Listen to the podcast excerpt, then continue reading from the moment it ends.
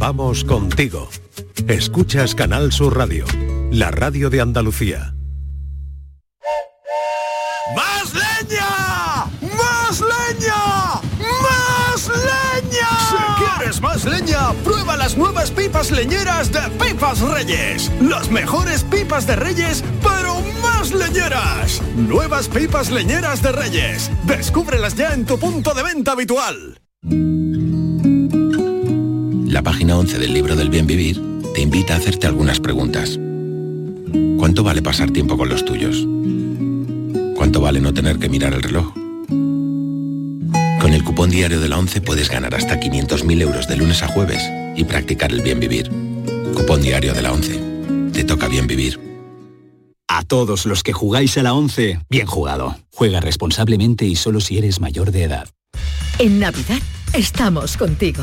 Donde estés, en casa, con la familia, viendo las luces, de compras, paseando, porque tienes la app de Canal Sur Radio, con todos los programas que te gustan, las emisiones en directo y tus podcasts, cuando quieras, donde quieras.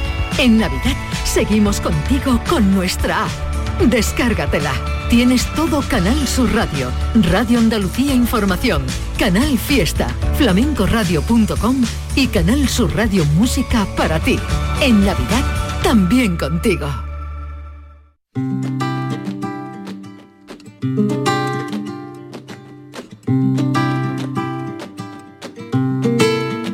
Feliz año para todos los oyentes que escuchan la tarde. Hemos pensado en el programa de hoy rescatar algunas entrevistas que nos han dejado muy buen sabor de boca, como la entrevista de Elena Montufo, que le encanta el siglo XIX, del que conoce mucho. Dice además ella de este siglo que es una época muy interesante en la que cambia la estética del mundo. Así que vamos a escucharla y espero que les guste la entrevista. Yo creo que es una buena, buenísima manera de empezar el año. Ahora que llega ya el final de este año dos mil y pico, nos toca mirar hacia atrás y recordar que hemos vivido para tratar de mejorar. No era necesario acudir tan temprano al cementerio. La noche anterior, Heather me comunicó cuándo quería ir a realizar tan esperada y penosa visita. Pero yo fui un par de horas antes prácticamente a la hora en el que el cementerio abría sus puertas al público. La razón era muy sencilla y tanto papá como Heather la comprendieron. Quería disponer de tiempo a solas para poder visitar primero la tumba de mi madre y permanecer junto a ella todo lo que me fuera posible. Demasiado tiempo había pasado desde la última vez que le hice una visita y me gustaba sentarme en el banquito de piedra que había junto al sepulcro. Desde que era pequeña albergo el convencimiento de que los espíritus existen. He perdido la cuenta de cuántas experiencias relacionadas con lo sobrenatural he tenido a lo largo de los años. Mis creencias no se deben a un puro acto de fe, sino a lo que he visto con mis propios ojos. Cuando una persona fallece, su espíritu sigue existiendo y puede dejarse ver e intentar entablar comunicación con las personas que todavía viven. Posteriormente, llegó hasta mí el conocimiento de que no soy la única que así lo cree, pues existe un movimiento llamado espiritualismo importado desde los Estados Unidos de América, basado en la creencia de que, efectivamente, las almas de los fallecidos son reales y pueden relacionarse con la de los vivos. El desarrollo de esta convicción supuso un choque interno con la religión que mi familia siempre ha procesado, el anglicanismo. Aunque mi padre nunca ha sido un hombre especialmente creyente, tanto mi madre como Mary y Heather sí albergaban una profunda fe.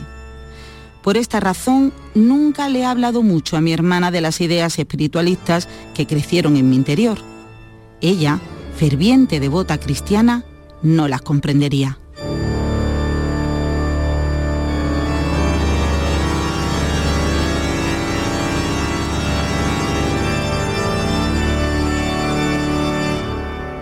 El Sanatorio de las Almas Perdidas. Elena Montufo es una apasionada del siglo XIX, del que conoce muchísimo su historia, su arte, su moda. es una época, ya dice, muy interesante en la que cambia la estética del mundo. Está Elena en nuestro estudio de Granada, la saludamos ya. Elena, bienvenida, gracias por acompañarnos. Buenas tardes, gracias a vosotros por invitarme, es un placer. Un placer, un placer enorme. Oye, ¿exploras el concepto de espíritu como acabamos de oír en este audio de tu novela? Em, ¿Cómo definirías el espíritu desde tu punto de vista? Bueno, pues eh, yo concibo el espíritu como eh, la esencia de la persona, del ser humano, lo que, em, digamos, encierra el, cuerpo y, eso es el concepto con el que yo quise jugar a lo largo de la novela. También lo relacioné mucho con el concepto del espiritualismo, porque bueno, la protagonista cree, tiene esta creencia y, y bueno, un poco por ahí fue el camino. ¿Haces diferencias entre espíritus de un tipo o, de otro? No, no, no. El, Para nada, ¿no? No. Son, eh, eh, desde tu punto de vista, eh, creencias, culturas, mm, almas de personas fallecidas, como decías en, en, este extracto que hemos leído, ¿no? Mientras otros, mm, bueno, pues no lo sé si pueden ser más elementales, ¿no? Pero bueno, tú quieres explorar eso eso a fondo. Háblame también del sanatorio, de ese sanatorio de las almas perdidas. Bueno, eh, el sanatorio en sí, bueno, en mi novela es una especie de mm, lugar eh, del que nadie sale igual, igual que como entró. Eh, y en este sanatorio juegan un papel muy importante, ya no solo los, los pacientes que están quizá un poco relegados a un segundo plano, sino también, digamos, la gente que lo dirige y todo y, todo todas estas personas em, pues eso quise como realmente lo importante no son ni unos ni otros sino el sanatorio en sí como como digamos lugar un poco eh, corrupto. Como un lugar corrupto.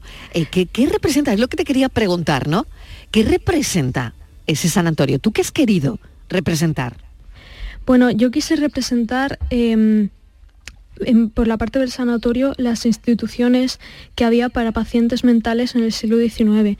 Eh, un poco la, idea, el concepto que había, mm, cómo se concibieron, pero luego ya un poco la realidad de que luego las cosas no, no eran tan optimistas ni resultaban tan buenas como se pensaron y un poco también el ser humano su, papel que juega el papel que juega cuando tiene un poco de digamos de poder y, en fin es una amalgama ahí de, cosas ¿Qué te encuentras en este sanatorio de las almas perdidas, en este, bueno, este recorrido que haces también por la enfermedad mental, ¿no? Sí, pues bueno, en el sanatorio eh, mucha humanidad, mucha miseria humana también en todos los aspectos y quizá luz también, que está un poco más escondida porque es, el sanatorio en sí es un lugar que tiene, pues, es un lugar muy oscuro con mucha, mucha oscuridad y mucha tristeza, pero bueno, también hay cierta luz entre las nubes oscuras. Noeli, tengo que decirle, Elena, tengo que decirle a los oyentes que em, estudia antropología en la Universidad de, Granada. Eh, bueno, ¿qué te lleva a estudiar antropología, Elena? Bueno, eh, estudié porque ya terminé la carrera, pero eh, yo elegí antropología porque a mí el ser humano siempre me ha fascinado e intrigado a partes iguales y, no sé, fue ese interés por el ser humano, las culturas, la sociedad en sí, mm, las emociones, un poco, bueno, porque al final la psicología es una es una disciplina tan amplia que ahí pues entran muchísimos aspectos y muchas cosas. Pero bueno, el ser humano en general es la fascinación que siento por el ser humano lo que me llevó a decidirme estudiar antropología en su momento. Claro, y fíjate qué curioso, ¿no? Que al final la literatura, eh, Elena, estaba ahí, ¿no? Estaba ahí detrás, ¿no? Llamando, llamando a tu puerta, ¿no? Mm, volviendo a la novela, este sanatorio de las almas perdidas, ¿no? Em, investigas sobre la historia de los sanatorios mentales claro, me imagino que para darle autenticidad a esa parte de, de la trama en la novela, mm, te ha llevado ¿no? por un recorrido, como me explicabas anteriormente, en cómo eran los sanatorios mentales de la época. ¿Cómo eran? Em, bueno, mm, eh, primero quería decir que es curioso porque fue precisamente em, leyendo un libro sobre los sanatorios y cómo funciona y tal cuando se me ocurrió lo que sería el germen de, la posterior novela, pero luego tuve que hacer mucha más eh, investigación. Y bueno, el Sanatorio Victoriano era una institución que fue concebida desde una percepción mucho más eh, humana que empezó a ver sobre las personas que tenían algún tipo de Mm, patología mental, digamos, y fueron concebidos como lugares de, descanso, de reposo, donde estas personas que habían tenido, bueno, que habían sido diagnosticadas con algún tipo de dolencia, eh, iban allí y bueno, según su, su enfermedad, ¿no? Pero básicamente allí iban a recibir un tratamiento basado en un trato amable, en unas condiciones de vida buenas, en una buena, bueno, en una buena alimentación, en el aire puro y tal, porque los sanatorios solían estar muy lejos de las ciudades y lo que se pensaba en, si por em, resumir, era que gracias a este tratamiento, esta persona, si su problema no era mm, digamos, de nacimiento, pues podría recuperarse y volver a ser incorporadas a la sociedad. Esta era la, la idea mm, primigenia basada en un concepto llamado terapia moral, pero luego lo que pasó es que empezaron a estar demasiado llenos, a la gente se la, se la mandaba a los sanatorios con demasiada ligereza, entonces empezaron a estar mm, eh, empezaron a superar la capacidad que tenían y al final pues no se podía dar a estas personas ese tratamiento y ese trato amable que fue pensado al principio. Ese es un poco el, concepto de sanatorio. Qué interesante además, ¿eh? qué interesante, sobre todo por, eso que explicas, ¿no? Que, em, cómo entraba la gente allí, ¿no? Cómo permanecían y cómo se va llenando de gente, ¿no? Esto, ¿no? Oye, ¿crees que las cuestiones relacionadas con la salud mental que tratas en la novela eh, tienen alguna relevancia eh, con nuestra sociedad o con el o, ahora, ¿no? Con lo contemporáneo, con esta sociedad contemporánea en la que, la que vivimos, ¿tú harías algún tipo de paralelismo?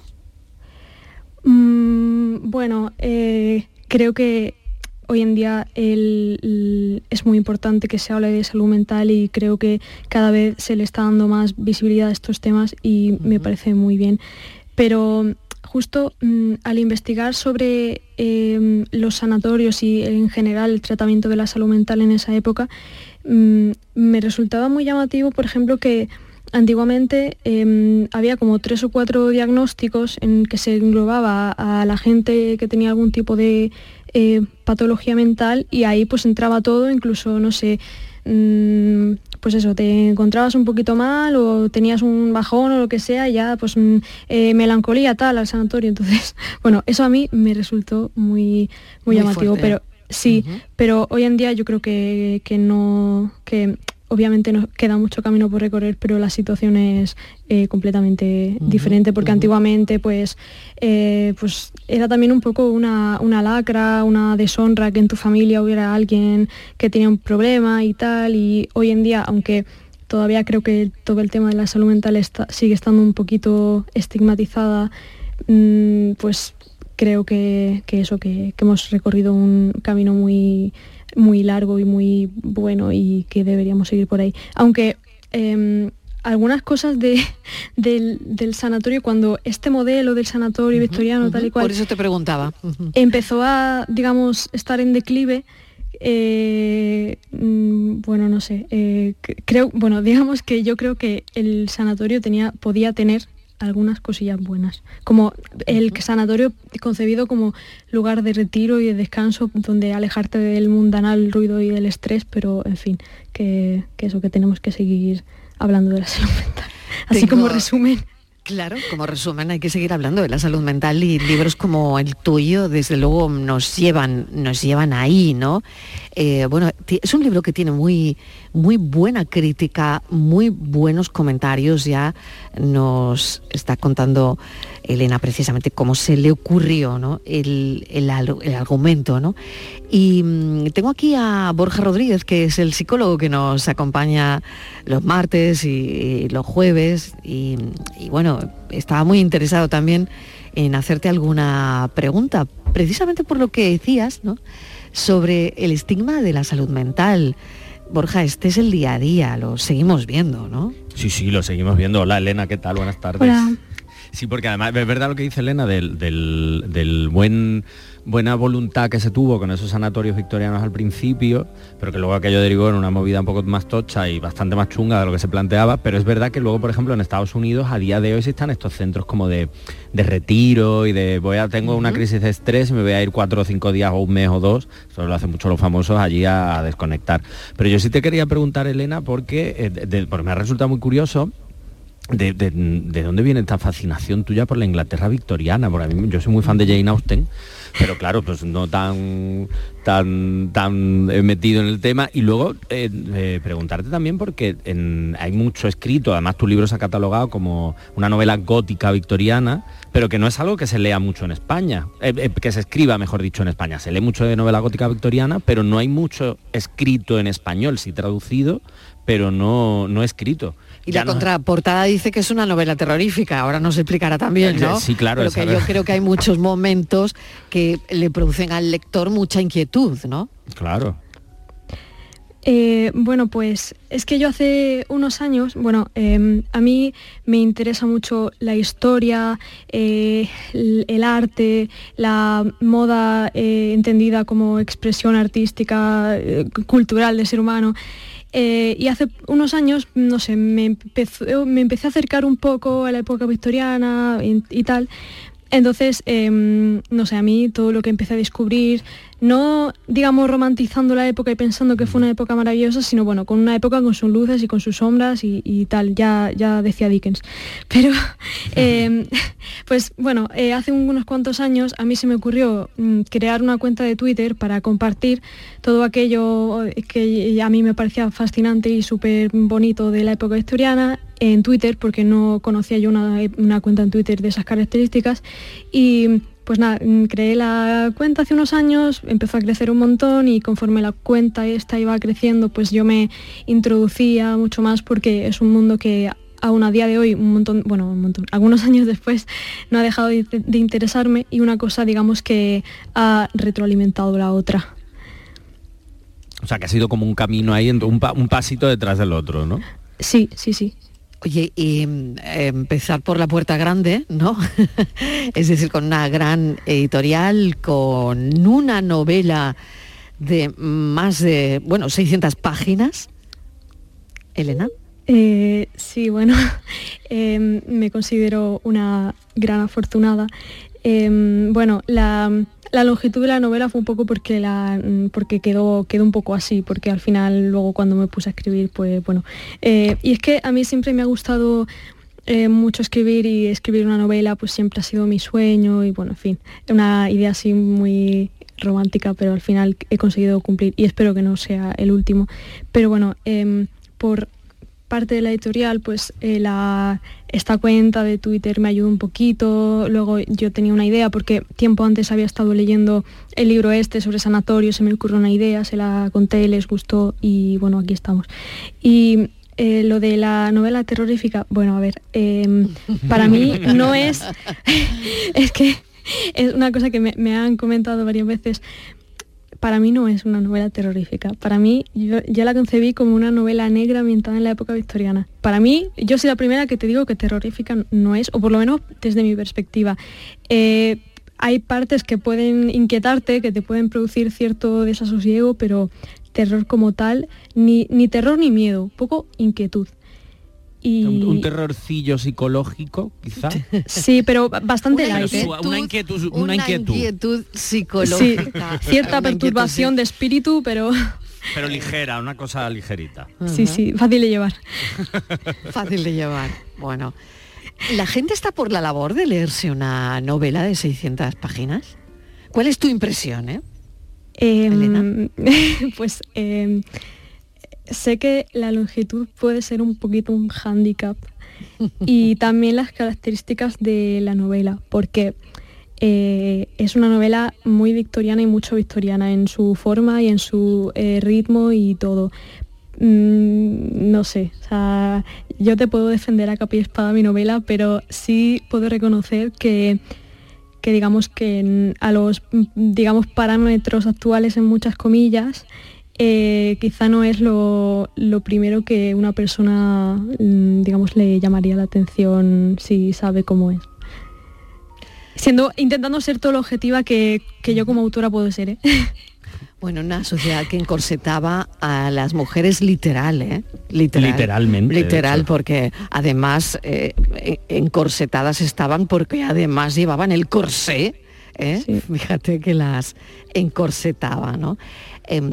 ¿Te he visto con un corsé en una foto, Elena? Eh, sí, em, yo tomo mucho, es bastante... Que te, queda muy bien, ¿eh? Explícanos eso. gracias. Eh, pues es que ah, yo tomo inspiración, digamos, un poco lo que a mí me... No intento hacer recreación histórica al uso, pero sí que tomo mucha inspiración. Oye, oprime, oprime el corsé. ¿eh? Pues es que si no te lo aprietas hasta que no puedas respirar y te duelan los órganos, no, no oprime como tal. De hecho, como que te, te endereza un poquito la espalda. Si no te lo aprietas... Que que hay dos tipos de corsé. Ese que te oprime y ese que no. Sí. Luego es que también como que el corsé, digamos que es el, el icono de la incomodidad femenina del siglo XIX y no te digo que no, pero también había otros elementos a la indumentaria que eran igual de incómodos, igual de absurdos vistos desde esta perspectiva, ¿no? En su momento tendría, no sé, todo el sentido del mundo. Pero em, hay una parte en la novela en que la protagonista está hablando de que se tiene que poner una crinolina, que era como una especie de armazón que se llevaban debajo de las faldas para darle así como la forma de que estaba de moda. Y ella misma eh, hace una reflexión de qué absurdo es esto, mm, las modas son una. son.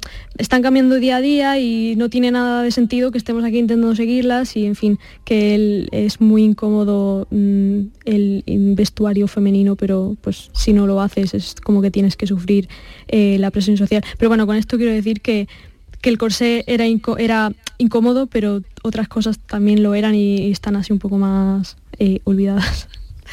Elena Montufo, te agradecemos enormemente que estés en nuestro estudio de Granada, que la charla ha sido estupenda, que bueno, hemos empezado tu novela y que seguiremos con ella, El Sanatorio de las Almas Perdidas. Sobre todo nos ha interesado mucho esos primeros psiquiátricos, ¿no? Eh, esos fantasmas silenciosos, amor, muerte, eh, bueno, es la primera novela de Elena Montufo, una joven antropóloga que ha sido capaz de contagiarnos eh, esa fascinación por la Inglaterra victoriana. Mil gracias, un beso enorme, Elena. Disfruta mucho de este tiempo de, radio y, de, y de éxitos con tu novela. Muchas gracias.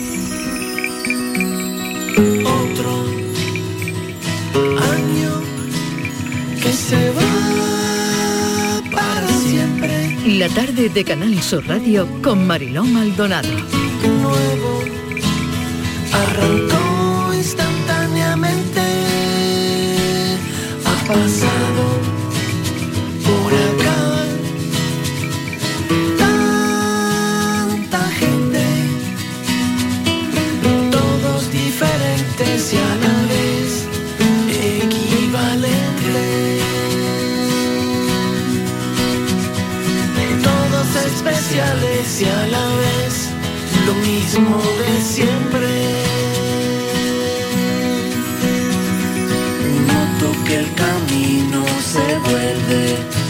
emotivo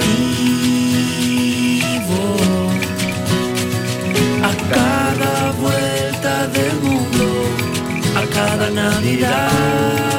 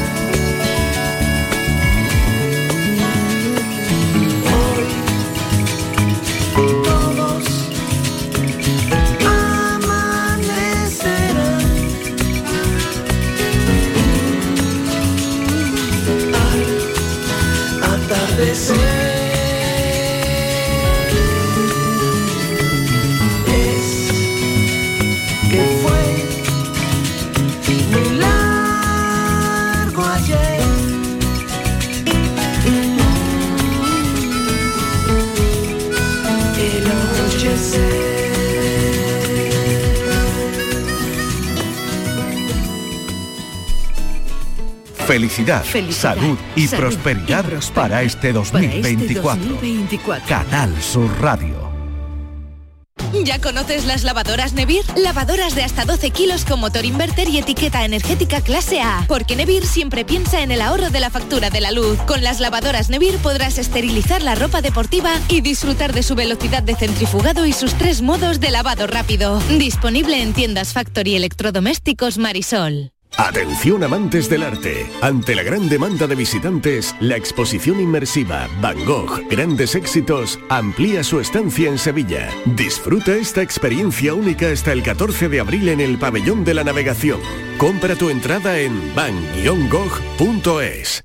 Bormujos más limpio es cosa de todos. Recoger las cacas de tus mascotas, no tirar latas de refresco o colillas al suelo, mantener tu parque sin basuras. Son pequeños gestos que hacen grande nuestra ciudad. Tu pueblo limpio es cosa de todos. Campaña promovida por el Ayuntamiento de Bormujos y Urbaser. Canal Sur Radio. Una mañana de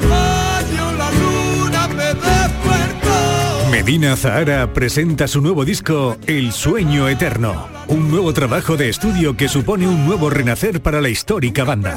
El Sueño Eterno revive la más pura esencia de Medina Zahara. Ya disponible en todas las plataformas digitales y puntos de venta habituales.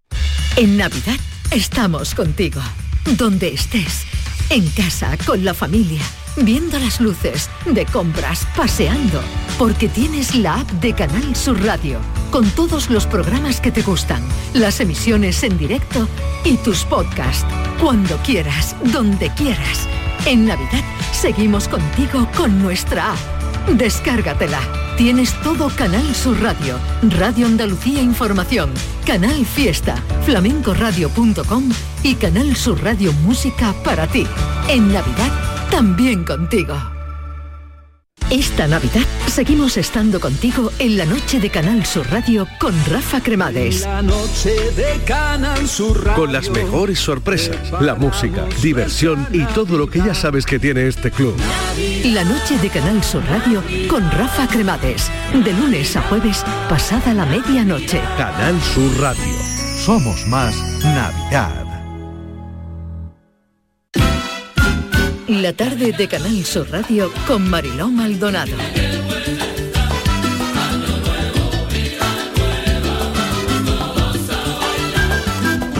Seguimos rescatando entrevistas, sobre todo de voces autorizadas que han pasado por aquí, por el programa, y ya recuerdan la noticia de prohibir o no los teléfonos móviles en los colegios a menores y de todo lo que hemos hablado de ello. Hemos buscado, buscamos en aquel momento un enfoque equilibrado eh, y lo encontramos en la voz y la experiencia de Elsa Punset.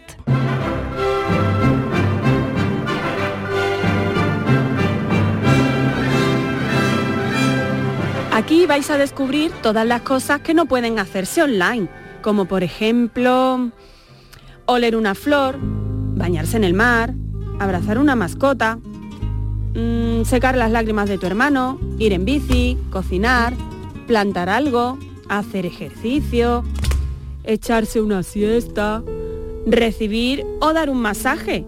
¿Lo pilláis? Los niños miraban con cara de sorpresa. Venga, chicos, que no es tan complicado. La tecnología está muy bien, pero sentir y usar los cinco sentidos es aún mejor y a veces se nos olvida. Si conseguís aprender a usar bien vuestros sentidos, podréis incluso ser profesores ni móviles. ¡Sí! Ser profesor ni móvil será muy divertido. Pues atentos, para ser profesores ni móviles tenéis que descubrir al menos 10 cosas cada uno que no se puedan hacer con, ya sabéis, aparatejos y aparatillos. Así que necesito que me traigáis muchas formas de disfrutar sin pilas. ¿Eh? Sin ayudas, sin engaños, sin aparatejos. ¿Eh? Sin cables, sin teclados, sin enchufes. ¿Eh? Sin móvil está así. Will you hold the line? When every one of them is giving up and giving in, tell me, in this house of mine. 5 y 6 minutos de la tarde es una recreación que hemos hecho de los atrevidos de Elsa Punset en la isla de los Nimóviles. La cuestión de si la prohibición de los teléfonos móviles para menores es una solución adecuada es un tema muy, muy, pero que muy debatido estos días que involucra consideraciones tanto positivas como negativas, argumentos a favor de la prohibición, argumentos en contra de la prohibición, pero por eso, a través de este cuento, que yo creo que no es solo para niños, sino también para adultos, los atrevidos, vamos a tratar de arrojar algo de luz con Elsa Punset, que como saben es filósofa, humanista y además creadora de Los Atrevidos, una saga de cuentos infantiles basada en la inteligencia emocional. Y ha publicado este libro en el que habla de la importancia de recuperar la vida real. Pero no solo los niños, la vida real la tenemos que recuperar también nosotros, los adultos. Elsa Punset, bienvenida, gracias por acompañarnos en la tarde. Gracias a, vos- a vosotros, Marilo. Estoy encantada de estar aquí y me ha encantado esta pequeña dramatización que habéis hecho de los atrevidos. Estaba genial. Estaba Oye, pues bien. Elsa, esto, esto apunta a maneras, ¿eh? porque creo que este libro dramatizado, vamos, es una sí. maravilla igualmente. ¿eh? Bueno, es verdad que además los personajes de los atrevidos, que es uh, una, una niña y su hermano pequeño Tassi y su mascota y, y una gaviota que es su entrenador emocional, son graciosos, son divertidos, hacen chistes, se lo pasan bien y la verdad es que me, me ha gustado mucho escucharles. Pero fíjate, te estaba escuchando decir algo que creo que has puesto el dedo en la llaga, que es que aprender a educar a nuestros hijos en lo digital, ¿no? Que es como, como el desafío que tenemos por delante, como les educamos en todo, pero en eso no hemos entrado, ¿no? Fíjate, ¿quién lo hace? Lo hacen los adultos. Tú cuando te despiertas por la mañana, Mariló, y, y todas las personas que nos están escuchando que lo piensen, ¿cuánto tiempo tardas en mirar una pantalla? Tú te despiertas. ¿cuánto tiempo tardas? Nada, porque me despierta el despertador del móvil, lo, pre- lo primero que hago es apagarlo. Exacto. Entonces, claro, es- eh, la pantalla es lo primero que veo, antes que la cara de mi pareja. Claro. Claro, una, una tercera parte de personas, de adultos, am, la miran en cinco minutos después de despertarse. Mm. No han pasado cinco minutos y ya la han mirado. Ah, y el resto tardamos ah, unos 20 minutos, pero si no nos despierta el móvil, porque si no es lo que tú dices, la tentación es inmediata, ¿no? Pasamos el equivalente a 34 años de nuestras vidas mirando pantallas. Eso es lo, Mm. que, lo que pasa, porque al final Claro, si incluyes televisión, teléfono, ordenadores, lectores electrónicos, te puedes pasar la mayor parte del día mirando una pantalla. Y nosotros somos los que educamos a nuestros hijos. Pues, ¿qué les estamos enseñando? Sí, sí, sí, totalmente, totalmente cierto. Es verdad que cuando eh, pones, eh, bueno, los pones así, mm, hay que recapacitar, ¿no? No sé si esta vida que estamos viviendo, Elsa, está aburriendo un poco a nuestro cerebro. Mm, lo que lo está es sobreestimulando. Pero también tienes razón, es, es- es- por una parte hay esta sobreestimulación de la distracción constante, ah, nos está costando, nos estamos volviendo como muy impacientes y con muy poca capacidad de aburrirnos, que gran parte de la creatividad humana está en el aburrimiento, está en dejar la mente como flotar, ¿no? Eso lo estamos, lo estamos perdiendo. Pero mm, además, realmente lo que sabemos es que estas pantallas pues, nos pueden hacer más irritables. Por ejemplo, tú le das a un niño una pantalla cada vez que está aburrido o que está triste o que está enfadado, que es lo que hacemos ¿Qué muchos es lo que padres. hacemos? ¿Qué es lo que hacemos? Claro, y es lo que hacemos nosotros. ¿Qué es lo que no está aprendiendo este niño? No está aprendiendo a regular esas emociones. Necesita siempre que algo externo le distraiga. Claro, tú si eres adulto y recurres mucho a la pantalla, a lo mejor ya has tenido una vida donde has aprendido que también puedes vivir sin pantalla y con tus cinco sentidos, a lo mejor ya has tenido un cierto entrenamiento, ¿no? Para, para tienes otros recursos.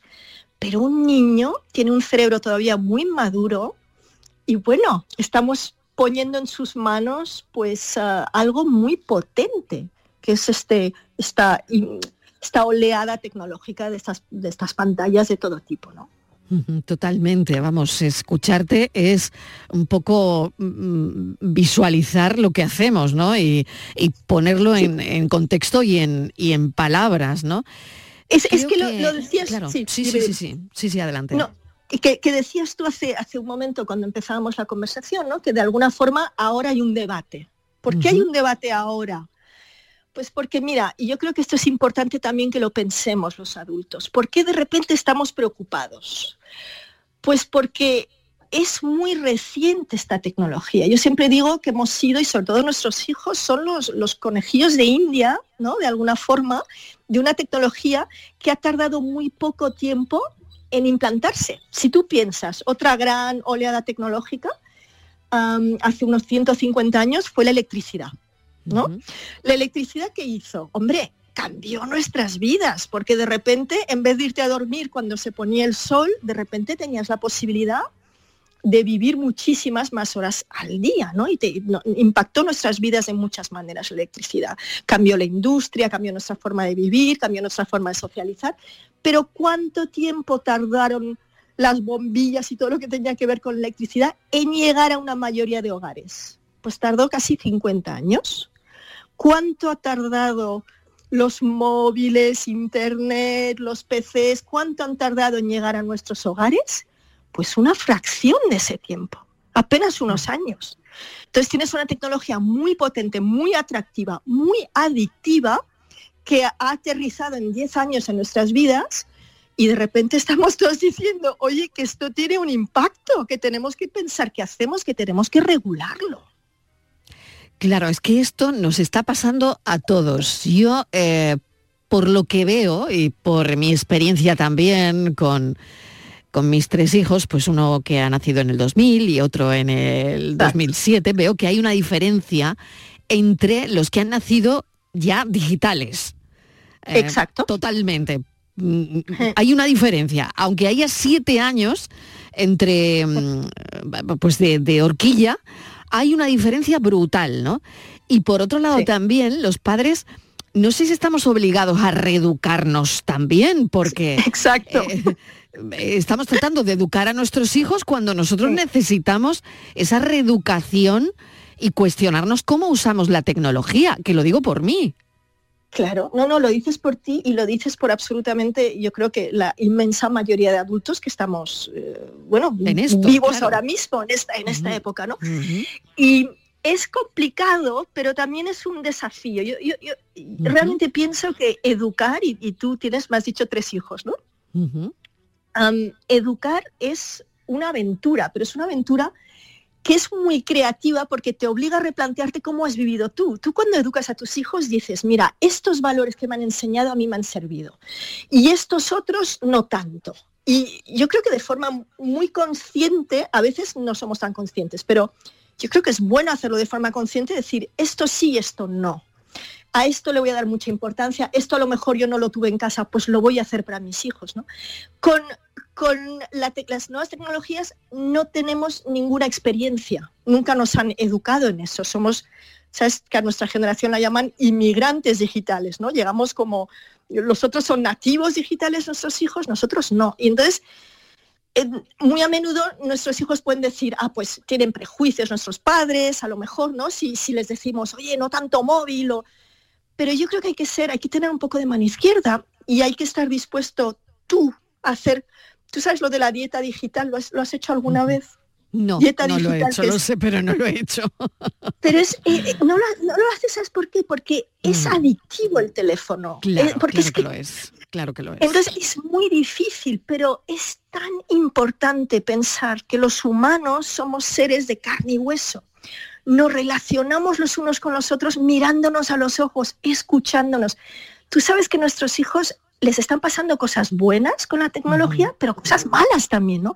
Por ejemplo, cuando tú quitas los móviles de un aula, no solo mejoran los rendimientos académicos porque se concentran más en lo que están haciendo ¿no? en ese momento, um, y por razones que ni siquiera entendemos muy bien, pero es que las relaciones entre niños en las clases mejoran. Y una de las razones, ¿tú te has preguntado alguna vez por qué la gente es tan cruel por redes sociales, por ejemplo? ¿Por qué se dicen cosas que nunca se dirían cara a cara? Me lo pregunto muchas veces y creo que en parte también puede ser por el anonimato, porque no tienes a la persona delante.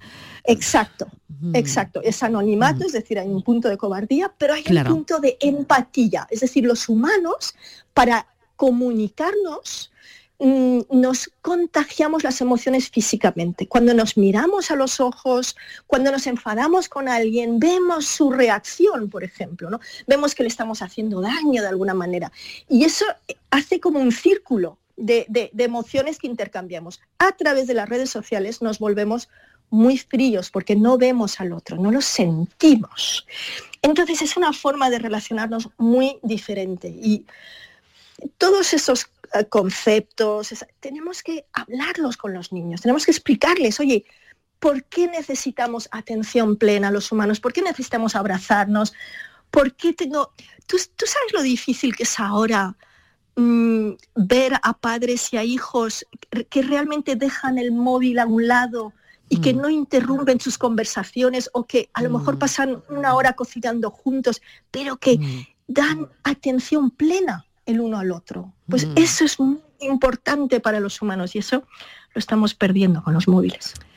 Qué pena, ¿verdad? Porque, bueno, es tremendo. Y ahora sí quería preguntarte lo de prohibir, ¿no? Porque parece que este es un poco el debate. Em, se está haciendo en algunos colegios mm, prohibir el móvil directamente en las aulas, ¿no? ¿Qué te parece el, el asunto de prohibir, la prohibición como tal? Pues mira, a mí me parece que más que prohibir, lo que estamos hablando es de regular el uso. ¿no? Estamos, y yo creo que más que opiniones, lo que tenemos que tener es, con los datos en la mano, tomar decisiones toda la comunidad educativa. Yo no sé por qué tenemos de alguna forma hemos sobreprotegido a nuestros hijos en lo físico, pero los hemos abandonado en lo digital. En lo tecnológico, totalmente, totalmente de acuerdo. ¿Por qué no, por qué no educamos No lo dejamos salir, es verdad que... Exacto, exacto, no lo dejamos salir eh, em, pues eh, a determinada hora o tiene una hora para volver a casa, pero en cambio eh, esto no lo hacemos con el teléfono móvil, ¿no? No, no, no, es como una especie de, mundo mm, en, el que sabemos que pasan cosas muy duras y ojo, porque yo, mm, la tecnología está aquí para quedarse. yo creo que no hay que demonizar la tecnología, pero hay que saber lo que realmente, e, el, el, impacto que está teniendo en la salud mental de nuestros hijos. Una de las cosas que nos dicen los estudios, y creo que hay que fijarse mucho en qué dicen los estudios, que son recientes, porque insisto, la tecnología es reciente esta tecnología. Entonces tenemos datos recientes, estamos empezando a ver sus efectos. Así que una de las cosas que sabemos es que la mayor parte de los padres no tienen ni idea de a qué se enfrentan sus hijos en las redes cada día, la cantidad de pornografía, la cantidad de violencia, la cantidad de retos virales, la cantidad de desinformación. Tú no dejarías que tu hijo saliese a la calle a enfrentarse a esto, estarías horrorizado. Entonces, ¿por qué miramos todos para otro lado? ¿Por qué nos espantamos o nos llevamos las manos a la cabeza cuando decimos, oye, pues hay que regular esto, hay que protegerles? Un niño es un ser frágil, no tiene la fortaleza que tiene un adulto para regularse a sí mismo o para entender esas imágenes y esa información que le llega. Así que claro que tenemos que educar a nuestros hijos y apoyarles en ello. Hay preguntas como, debemos tener em, los colegios libres de teléfonos móviles. ¿Eso va a mejorar la, salud mental de la gente joven? ¿Va a mejorar de alguna manera em, los resultados académicos? Porque yo creo que esto es ahora mismo lo que se están preguntando las aulas. Eh, vale, pues esas dos preguntas, sí, Marilo, estas dos preguntas que acabas de hacer sabemos a ciencia cierta que sí. Entonces, em, ¿quiere eso decir que tenemos que prohibir a lo mejor todas las pantallas a todas horas en los colegios? No necesariamente, creo que tenemos que, de nuevo, no demonizar, sino pensar, a ver, esto de qué sirve y qué efectos tienen. Sabemos que los niños se relacionan mejor entre ellos en un aula cuando no tienen móviles por medio. Creo que es por lo que te comentaba, os comentaba antes, ¿no? Porque los humanos estamos hechos para entendernos cara a cara. Requiere una gran madurez relacionarse con los demás humanos a través de una pantalla. Requiere un extra de empatía que a estas edades les cuesta ejercer, ¿vale? Es demasiado potente lo divertido que es, eh, lo adictivo que es el móvil en un aula, lo fácil que es hacer daño a alguien, tomar el pelo a alguien, y a lo mejor empieza todo como una broma y termina como algo muy duro, ¿no? Así que, claro que sí, yo creo que hay que tomar decisiones con los datos en la mano y que los educadores, que es toda la comunidad educativa, ¿por qué, ¿por qué está saltando esto en los colegios?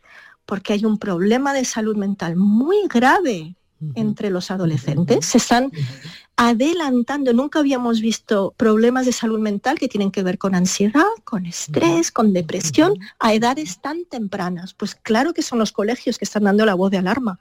Y claro que los padres, toda la comunidad educativa tiene que apoyar y tenemos que legislar y tenemos que tomar decisiones, pero no basado en demonizar ni en decir esto es un horror, no, en decir esto es una tecnología muy atractiva, muy potente y tenemos que poder um, fomentar un uso equilibrado, que es, el, es, lo que yo propongo ¿no? en el libro de los atrevidos, y estamos hablando ahí de niños aún más pequeños, exacto, pero exacto. es claves para un uso equilibrado de la tecnología, no es para no usar la tecnología, no es para recordar que somos seres vivos y que para crecer bien, desde luego cuando eres pequeño no necesitas la tecnología para nada, necesitas tus padres, tus amigos y un entorno realmente em, interesante, que, que, aliente tu curiosidad, etc. Pero fíjate, hablabas... Mm, sí, sí, adelante, adelante. Simplemente un, punto más, ¿no? que me parece muy importante. ¿Quién está sufriendo particularmente entre los adolescentes eh, con, con las redes sociales? Las niñas las niñas están teniendo muchos problemas de salud mental ah, por todo lo que supone redes sociales, lo que supone las horas vacías perdidas intentando alcanzar un, ¿sabes? intentando parecerte a personajes que la mitad no son ni reales y es que aunque lo fuesen, ¿no? Es que no, que, que realmente les ponemos unos ejemplos y unos modelos a estas niñas en redes que son, que son durísimos. Que es una barbaridad, que es una auténtica barbaridad. Bueno, pues es tremendo porque es la vida que, estamos viviendo, pero como tú dices, bueno, no hay que demonizar, las redes están ahí, los móviles también, solo hay que saber usarlos, pero no... De forma equilibrada. Se nos ha ido de las manos completamente. Un poquito. Entiendo que se nos ha ido se nos ha ido de las manos. Hago una pregunta personal, eh, Elsa, ¿cómo, ¿cómo te educaba eh, a ti tu padre? Porque, bueno, Eduardo Punset, fíjate, ¿no? Que mm, tanto le echamos de menos y, que él hablaría tanto de esto, ¿no? De, tecnología y, de este, y, de este, y de este mundo, ¿no? Tan, tan así que tenemos, ¿no? Eh, ¿cómo, ¿Cómo era su educación, Elsa?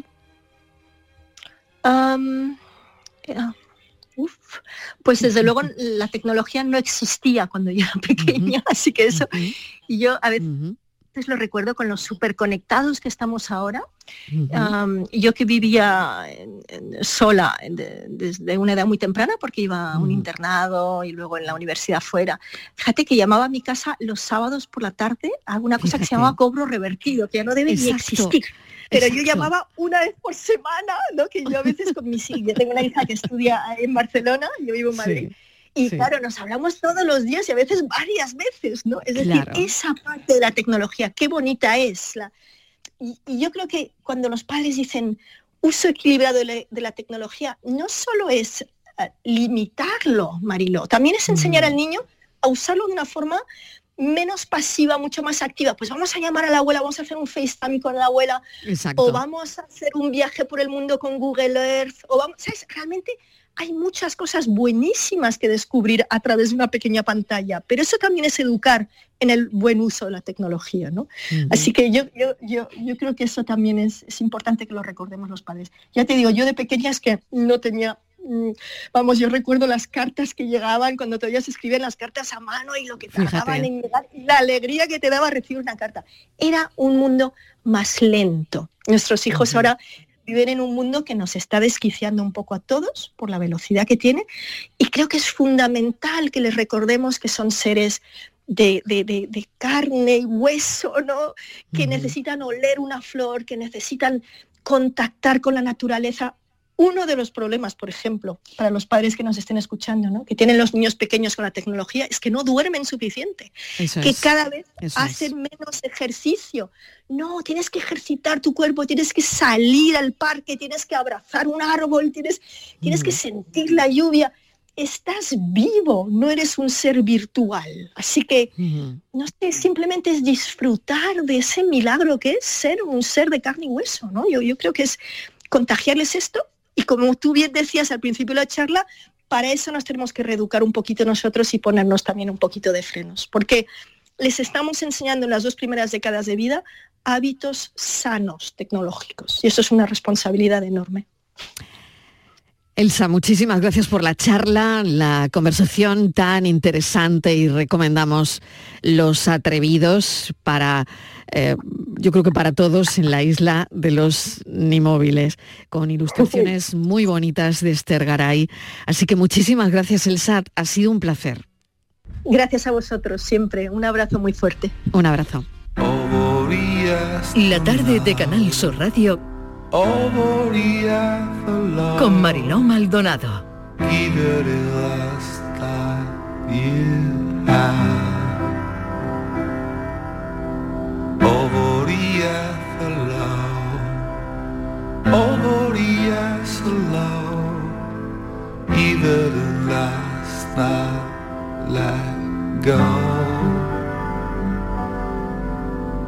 I know you